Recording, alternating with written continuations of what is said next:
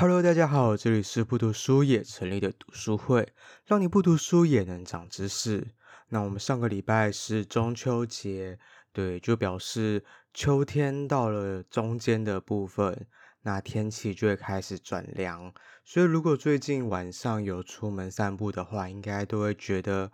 开始天气变凉了。晚上可能也不用冷气开一整晚，风扇一直吹，虽然白天还是很热啦。那讲到天气凉呢，我们就可能会想要喝一些温热的饮品，像是茶。那我们之前也有在茶味里的饮知识里面介绍过茶这一个主题。不过呢，我们今天要从另外一个角度，另外一种茶，想要介绍分享给大家。那这个茶呢，就叫做花草茶。那花草茶有什么样的功效？又有什么样的禁忌呢？什么样的人能喝？什么样的人不能喝？让我们来听 Amber 的分享吧。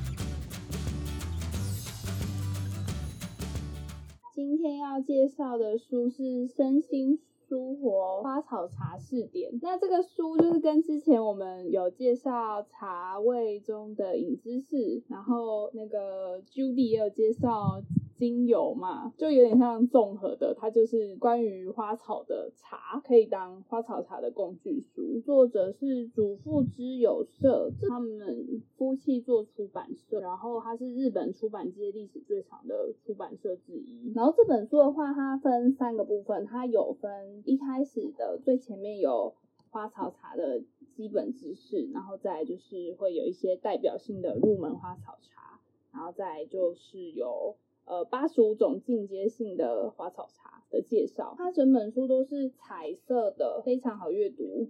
而且你都可以看到，譬如说你想要买那个花草茶，它会长什么样子，然后它里面也都会有介绍很详细的，就是它的功效是什么啊，然后或者是它的一些 memo，就是注意事项，然后呃，像是孕妇不可以饮用啊，就是。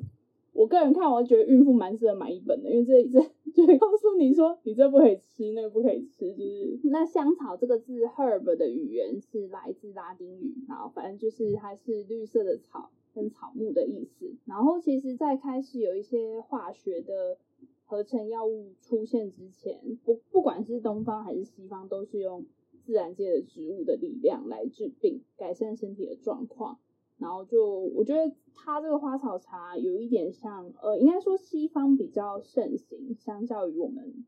中医这边，但是其实它里面也含有很多中医有用到的，就有点像是西方的中药啦。我自己有点这样觉得，就是他们可能喝花草茶在调养他们的身，然后甚至有一些外国人他们生病的时候，他们不会去看医生，会喝，就是可能针对某一个什么。草什么花，它会有治愈的效果，他们就会去喝那样的茶，因为他们也不相信西方的那种化合的药的医学。呃，饮用花草茶的前提有两个地方要注意，一个是你选用的香草是否适合泡茶，就如果你用到，譬如说这一款的草，它不适合热的泡，或是它适合比较温度是在几度去泡，才会让它有最大的效用。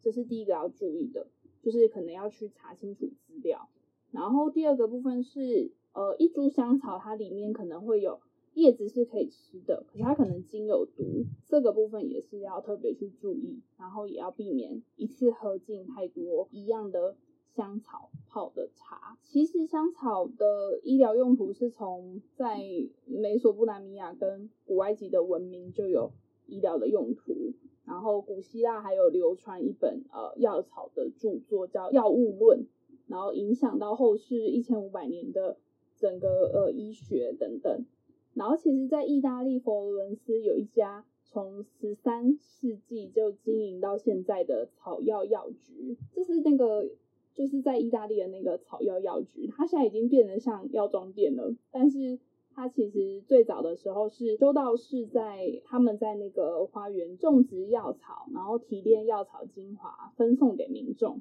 然后因此而有了这间药店。然后它的官网也是做的美轮美奂，就是它现在有卖什么香水啊，然后跟香草相关的商品。那这个地方现在目前还存在，是一个佛伦斯好像会必去的观光景点。然后呢，像是在安徒生童话中有提到，有一个母亲让自己的小孩，就是被雨淋湿的小孩，饮用接骨木花茶来暖身子，所以表示接骨木花是有呃暖身子的效果。然后它里面有提到说，推荐泡花草茶的。茶具尽量选用透明的耐热壶，像是我现在画面中这样子的透明耐热壶。那原因是因为其实花草茶泡进去的时候，通常都会有一些颜色，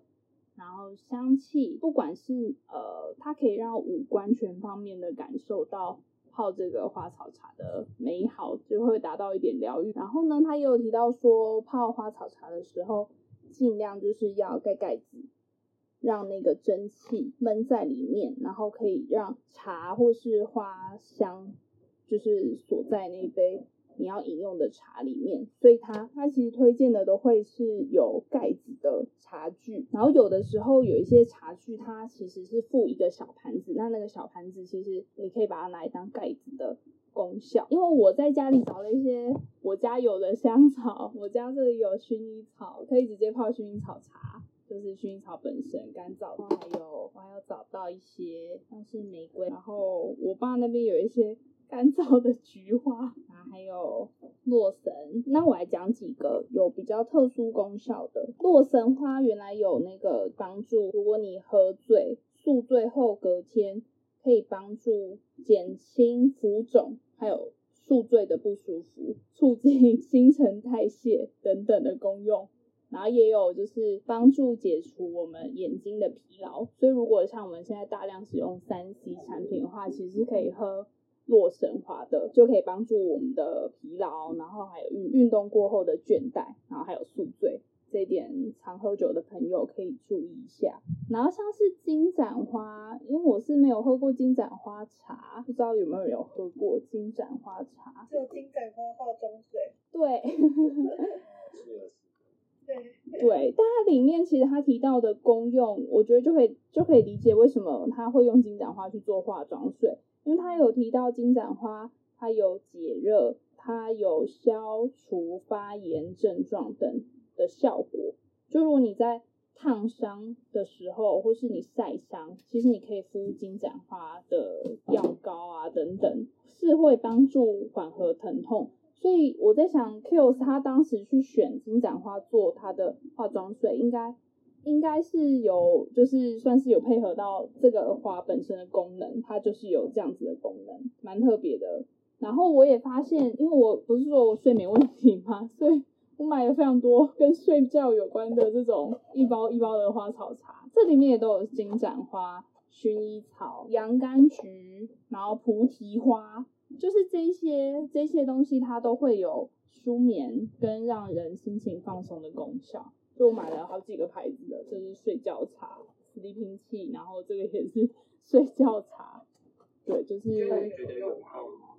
我觉得会比较放松。但至于你躺在床上之后，你如果脑袋还是一直在想事情，还是没有用，还是睡不着。但喝完是蛮疗愈的啦，就是心情会比较放松，而且。这些味道不会让你觉得不好喝或者是不舒服。我想要介绍一个是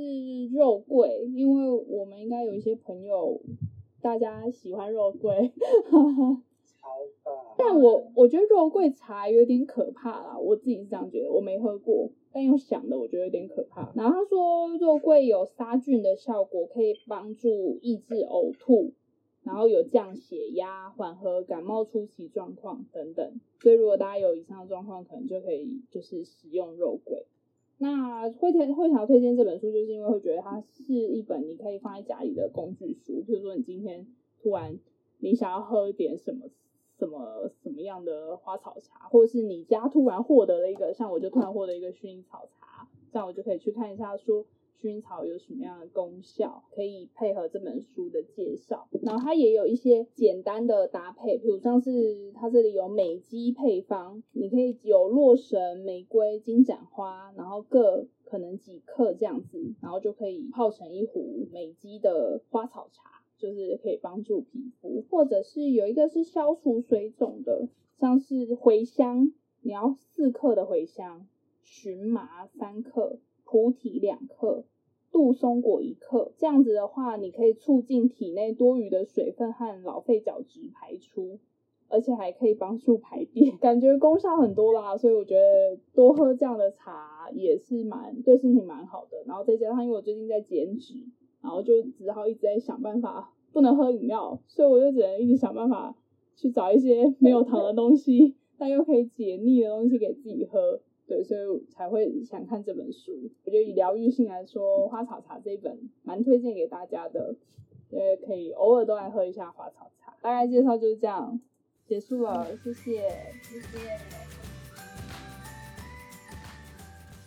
听完 Amber 的分享，有没有觉得花草茶这个领域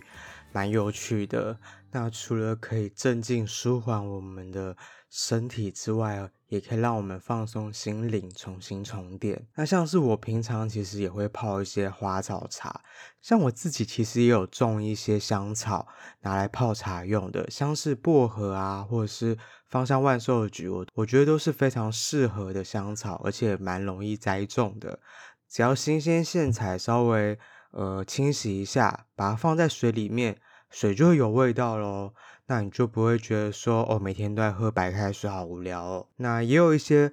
那也有一些风味比较强烈的，像是肉桂哦。虽然最近肉桂卷非常的风靡，可是对于某些讨厌肉桂的人而言呢，讨厌就是讨厌，怎么样也无法接受。不过我是肉桂卷的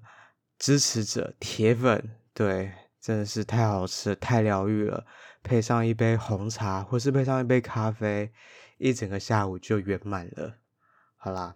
那接下来呢，我们会介绍一系列有关疗愈的书籍。觉得这个话题有兴趣的话，也不妨跟朋友分享看看。那也可以把我们的节目分享给他们。我们在 Instagram、Facebook、Medium、YouTube 上面都有。如果想要更进一步支持我们的话，我们也有开放。绿界支付，欢迎大家可以小额的赞助我们一下。那更多的知识呢，我们也会在我们的 Instagram 还有 Facebook 的社群跟大家介绍。最后提醒一下大家，